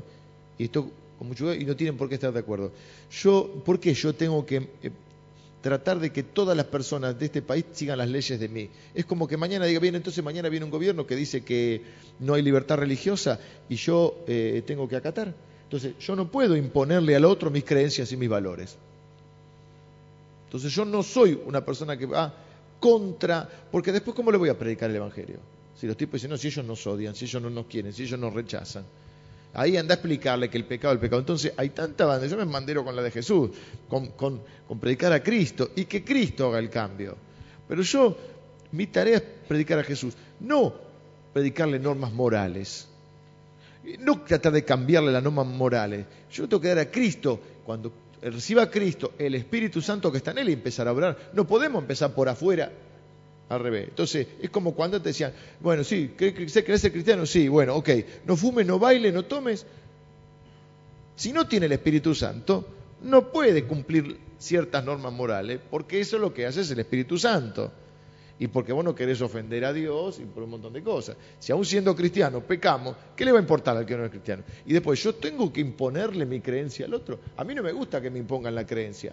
Mi papá me contaba en otro tema. Esto a nivel gubernamental. Gubernamental, nacional, ¿no? Cuando hay que imponerle, salen los cristianos, la ley, claro. Ahora, el aborto es otra cosa porque el aborto es un asesinato, entonces es distinto, porque estamos protegiendo la vida. Pero cuando viene y dice, porque mi papá me contaba de las de las luchas laicas, cuando en la escuela peleaban para que la educación fuera laica, porque se le quería imponer la religión católica. ¿Y por qué me tenés que imponer algo? Si yo no tengo, comparto tu creencia. Entonces vos, ¿por qué me, podés poner, imponer determinadas cosas? Entonces yo tengo mucho cuidado con esos movimientos que están muy radicalizados a veces, sobre todo en Estados Unidos, lo que se conoce como la derecha religiosa en Estados Unidos, que acá está más eh, encarnada por... Eh, una rama, no todo, pero una rama del catolicismo, lo que es la derecha religiosa. No somos nosotros la derecha religiosa. Pero hay que tener mucho cuidado con eso porque a veces, este, en el afán de defender ciertas convicciones, perdemos la misericordia, perdemos la gracia y perdemos la vista de que nosotros tenemos que darle a Cristo, porque si no está Cristo, Él no va a cambiar su vida. Y es imposible eh, llevar adelante una vida moralmente, y los diez mandamientos, por resumir, si no tengo el Espíritu Santo? Lo que tengo que darles a Cristo. La gracia, el amor de Cristo y que el Espíritu Santo haga el cambio. Yo prefiero que venga una persona, por decir una pavada, pero que siempre es tan tabú entre los evangélicos, no sé por qué razón es tan tabú el cigarrillo, es una cosa que parece que un tipo fuma un cigarrillo y se va al infierno, ¿no? Eh, prefiero que venga y me diga, mira, ¿sabes qué? Estoy orando porque quiero dejar de fumar. Vamos a orar juntos. No que lo tenga que esconder porque si sabe lo disciplinan y lo echan de la iglesia. No conozco un muchacho que dejó de venir a la iglesia hace muchos años porque un día lo encontraron fumando en el tren. Entonces, ¿qué? Eso porque es visible y otro tiene que pelear con otro, o, no tenemos. ¿Por qué hacemos diferencias de pecado? Entonces, volviendo a este tema, no estoy diciendo eh, que avalo esto, por supuesto que lo que la Biblia dice que está mal, está mal. Pero digo, tengamos la misma gracia que tenemos, porque nosotros hay cosas, hay pecados. La iglesia no puede discriminar. Claro, porque nosotros, por ejemplo, en la iglesia disciplinan a un tipo por fumar o disciplinan a un tipo por esto. Nunca disciplinaron a un tipo por avaro. Y la Biblia dice que así como los homosexuales no le dan el reino, los avaros tampoco. Y la iglesia está llena de avaros, de miserables. ¿Vieron ustedes que disciplinen a alguien por avaro? Habría que disciplinarlo por avaro, si es que vamos a disciplinar. Es peor un avaro que un homosexual. Porque el avaro miserable hace la vida miserable a los demás. O, por ejemplo, eh, ah, no, fulanito, y fulanito eh, es medio rebelde. Lo tomamos como una gracia. Pero nos rasgamos la vestidura porque el tipo un día tomó una copa de más. Eh, o porque bailó un día en el, en el boliche. depende del ámbito religioso en que estemos. Entonces nosotros hacemos las clasificaciones de pecados. ¿Sí? Entonces, ¿qué quiero decir con esto? Lo que nosotros tenemos que encarnar es la gracia y la misericordia de Jesucristo, que viene la pecadora, Jesús le dice, vete y no peques más, no te condeno. Después no, no, no, no se puso el traje de policía y fue a ver si estaba pecando o no. Yo soy, yo soy, policía, yo soy pastor, no policía. yo creo que estos temas son los que más tenemos que, pensar, que, que, buscar del Señor, que debatir. También no solamente se da chicos que tienen orientación homosexual, se va, ya está pasando, que por ahí venga tu nena y te diga, eh, sí, Carlitos no tiene mamá y papá, tiene mamá y mamá, o papá y papá. ¿Y qué hacemos ahora? Claro. Va a haber. Va a haber de acá a tres años, porque los primeros bebés que se dieron en adopción, la ley salió el año pasado, eh, el ante año pasado, fin del 2011. Por, por in vitro, por distintos métodos, que ya hay mamá, mamá. De hecho, yo trabajo y en el trabajo hay una mamá, una mamá y el nene. Y bueno, nada. hay. Erika, ¿querías agregar algo? El año pasado en el jardín, cuando hablaban de la familia, em, nos mandaron una nota que no iban a hablar de familia, mamá y papá, sino que iban a hablar de familia. No iban a hacer especificaciones si es papá, papá, si hay un solo papá, si hay una sola mamá, sino que era en general. Entonces como que me sorprendió desde el año pasado, me sorprendió que está bien, puede ser que no esté el papá, que no esté la mamá, pero tampoco iban a utilizar papá y mamá. Entonces, eh, porque se puede haber algún nene que tenga dos papás o dos mamás. Entonces esa es la... Claro, cuando se aceptó la ley era sabido eso, dice Matilde, tiene verdad. Ahora hay una realidad también que tenemos que analizar, llevará mucho tiempo, yo creo que no nos vamos a desviar del tema, pero puntualmente es esto. Es decir, el mundo no va para mejor. Yo no creo en la teoría, creo que Emilio tampoco, en cuanto a que el fin del mundo va a ser que todo va a ir mejorando. Hay una, una de las teorías que todo va a ir mejorando hasta que el reino de Dios se establece en la tierra definitivamente de golpe, no de golpe, en un proceso. Y no, o sea, yo no sé de qué nos asombramos. Hay un montón de cosas que me preocupan. Yo estuve en Europa. Yo les aseguro que los europeos no tienen hijos o tienen un hijo, pero hay un musulmán que tiene seis. Por cada. Entonces, dentro de un par de generaciones, Europa va a ser musulmana, no cristiana. Ya es, ya diríamos cristiana nominal, será atea. Entonces, hay un montón de cosas que son preocupantes y el mundo va para esas cosas. Lejos de rasgarnos la vestidura, nosotros nuestra tarea es predicar a Jesucristo y seguir con esa línea y mostrar la gracia, el amor y el perdón de Dios. No decir que está bien lo que está mal. Pero nuestra tarea es ¿Cuál es la esperanza? El Espíritu Santo en la persona, no que yo le dé las normas morales, ni aunque se las haga razonar y se la muestre con la vida, porque no es una cuestión de razonamiento, es una cuestión de transformación, y la transformación la hace el Espíritu Santo. O nosotros entendiendo muchas veces las cosas de Dios no pecamos igual. Porque somos pecadores. ¿Cuál es nuestra única esperanza? El Espíritu Santo. Por eso acá no se le cierra la puerta a nadie. Yo quiero hacer esta aclaración. Sí, es decir, ¿cómo la iglesia permite? Una cosa es cuando alguien va a cumplir un rol o una función ministerial dentro de la iglesia, debe tener ciertos requisitos. Pero después, por esta puerta entran todos. ¿Saben por qué? Porque nuestra única esperanza es que escuchen la palabra y que el Espíritu Santo les toque el corazón y los cambie. Entonces, nosotros por eso estamos centrados en Cristo y en la Biblia, porque el mundo no va a mejorar. No nos asombremos de estas cosas. Pasarán estas y otras, otras peores. Entonces, nosotros tenemos que seguir firmes en esta línea de predicar a Jesucristo. Y predicar a Jesucristo es encarnar la gracia de Jesucristo. Restauradora, perdonadora. Dios te ama como sos. No se conforma con tu mediocridad, ni con tu pecado, ni con el mío. ¿eh? Y es un proceso de transformación. Nuestra expectativa es el Espíritu Santo y la palabra de Dios. ¿no? Yo quiero decir algo. Ay, dale. Ay, tal vez. No. Eh, ¿Se acuerdan el tema de los cigarrillos? Hace 30 años atrás, fumar cigarrillos era eh, eh, lo máximo. Era raro que, que, no se vendiera como un producto, se usaba con las carreras, con el deporte y todo el mundo con el cigarrillo. ¿sí? Pasaron 30 años, ahora, hoy, yo el otro día fui, así pasé por el kiosco y veo una casetilla de, cajetilla de como es de cigarrillo la propaganda es así y un cartel grande diciendo Pero si hace 30 años era top top y ahora es lo peor que hay. Esto pasa lo mismo con estos principios. No importa lo que la maldad crezca, lo que Dios estableció es inconmovible, ¿sí? Y aunque va a haber eh, estas, eh, el tema de los homosexuales y que van a haber estas familias monoparentales, es decir, así, ¿no? Igual el matrimonio va a seguir existiendo. Jesús dijo que los últimos días serían como los días de Noé y dice, y se casarán, es decir, que el matrimonio no va a desaparecer. Lamentablemente la humanidad va a llevar algunos años para entender que una familia por homosexuales a la larga es perjudicial. Y hace poquito leí un caso que salió en la noticia, creo que una mujer en Canadá que fue criada por homosexuales ya escribió un libro y ya comenzó un juicio contra los matrimonios homosexuales. Así que tranquilo, que lo que Dios ha establecido va a permanecer y es verdad que la, maldad va a aumentarse, son signos de este tiempo, pero no hay duda que eh, el matrimonio formal creado por Dios va a seguir y va a seguir teniendo la mayor balanza porque así Dios lo ha establecido. ¿sí? Eso es lo que nosotros tenemos que plantearnos como familia, como iglesia, ¿no es cierto? Que lo que, lo que Dios va a seguir funcionando y en base a esos principios poder contrarrestar lo que viene. Yo creo que la mejor forma de contrarrestar esto son los modelos que nosotros podamos tener desde nuestros hogares, ¿sí? como iglesia, como familia, que nuestros hijos que van a continuar formen familias estables y es la mejor eh, la mejor manera de contrarrestar.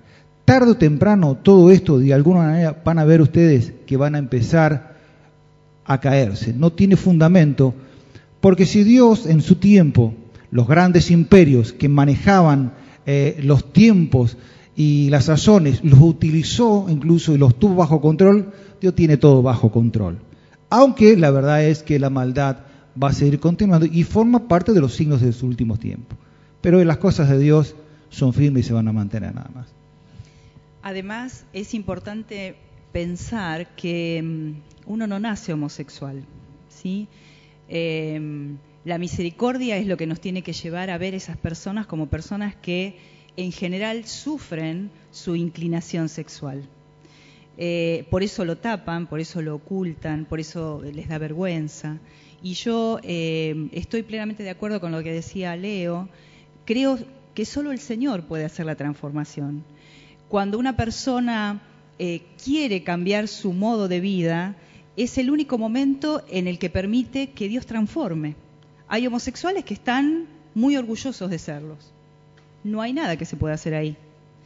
Pero hay otras personas que sufren su inclinación sexual. y buscan ayuda y quieren cambiar. Y esas personas son las que están más permeables para que el obrar de Dios haga las transformaciones. En general, cuando uno empieza a conocer estas, estas personas y las historias detrás de estas personas, son personas que han sufrido muchísimo por su mamá o por su papá. ¿sí? No es que ah, nació y ya es homosexual. Hay toda una dinámica familiar, eh, a veces perversa, a veces de rechazo, a veces de abandono, que hace que ese niño se identifique eh, con el mismo sexo. ¿sí? Es decir, hay todo, hay todo un trasfondo detrás que es necesario entender para poder tener misericordia. ¿No? juzgarlos, sino realmente saber que es una persona que ha sufrido muchísimo, muchísimo, y por eso tiene una orientación eh, por ese lado.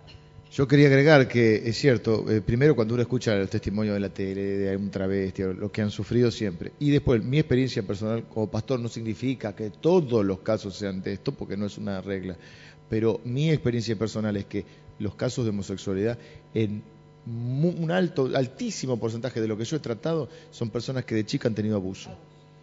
Varones con abuso y luego con inclinación a homosexualidad lo cual nos daría más misericordia, porque un día fue un niño abusado. Un día fue un niño abusado. Así que eso nos daría un poco más de misericordia.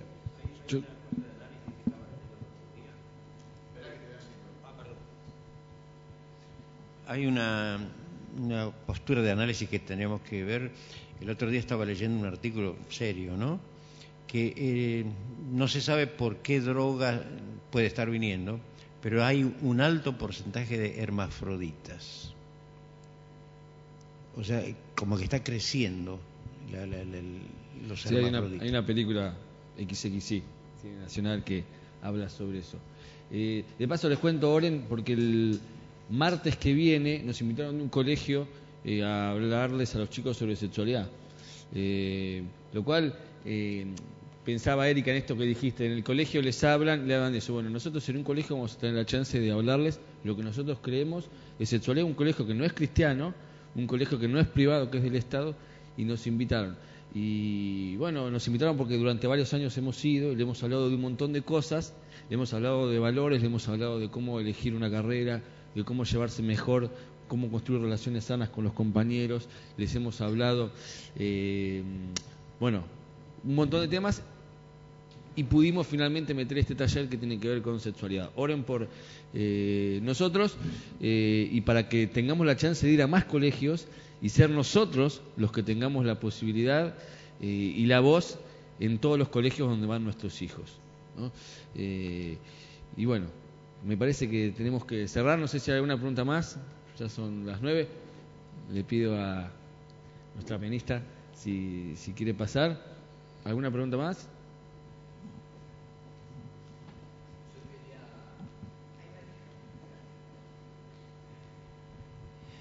Bueno, yo quería comentar un poco, eh, yo tengo un hijo de 15 años. Estoy separado y escuchaba lo que decía Leo, la preocupación de cómo puede hacer su matrimonio. Es mi preocupación.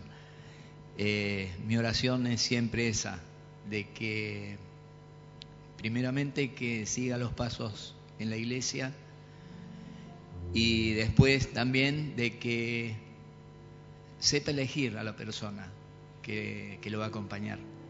yo tuve un matrimonio con algunos conflictos eh, que él los vio y no quiero que los pase. Entonces tuve que tomar una decisión para que él, eh, yo pensé que le daba un ejemplo de poder tomar una decisión de decir yo no quiero que él pase lo mismo que pase yo.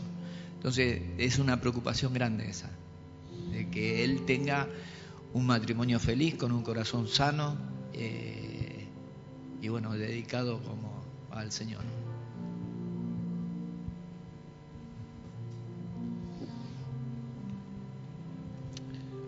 Bueno, ¿les parece que terminemos orando? ¿Sí?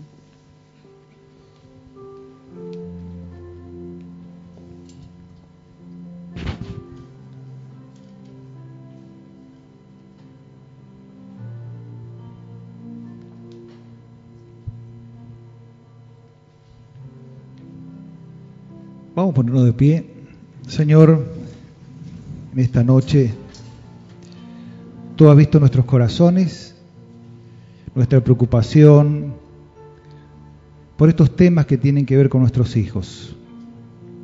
Algunos de los que están presentes tienen hijos chicos todavía, algunos adolescentes, algunos ya más crecidos. Pero el hecho que hayan venido esta noche aquí es porque están interesados, están ocupados por ellos. Así que queremos orar como iglesia, interceder por cada una de las familias representadas en este lugar, por cada hijo que tienen en sus manos para, para ir ayudándoles a crecer. Dales a cada uno sabiduría, palabras correctas, y que su vida les pueda ayudar a criarlos, Señor, cada día. Así que yo oro por ellos, cada uno, Señor. Mira sus corazones, mira sus preocupaciones, mira sus intenciones. Que sea una noche especial donde tu palabra haya marcado su corazón, que tu Espíritu Santo le haya reafirmado y si hay algunas dudas que le hayan aclarado. Pero nosotros como iglesia estamos dispuestos a acompañarlos en estos tiempos. No solo los que están presentes, Señor, sino a todos aquellos que se congregan en este lugar, queremos interceder por la vida de ellos. Queremos que esta iglesia sea una iglesia que acompaña en todas las circunstancias, en todos los momentos, y que cada vez más nos dé sabiduría, inteligencia para aplicar los principios de tu reino. Y que muchas personas que vengan aquí con, con situaciones muy difíciles, que quizás ni nosotros tenemos respuesta, tu presencia, tu gloria, tu Espíritu Santo pueda ministrar sus corazones y ayudarles, Señor, para fortalecer sus hogares y sus familias. Así que este es nuestro deseo, nuestra petición en esta noche. Y te agradecemos, Señor, porque podemos hablar de estas cosas abiertamente. Y gracias por cada uno de los que han venido a este lugar y también por lo que hemos participado, Señor, a través del conocimiento y la experiencia para bendecirlos. En el nombre de Jesús. Amén y amén.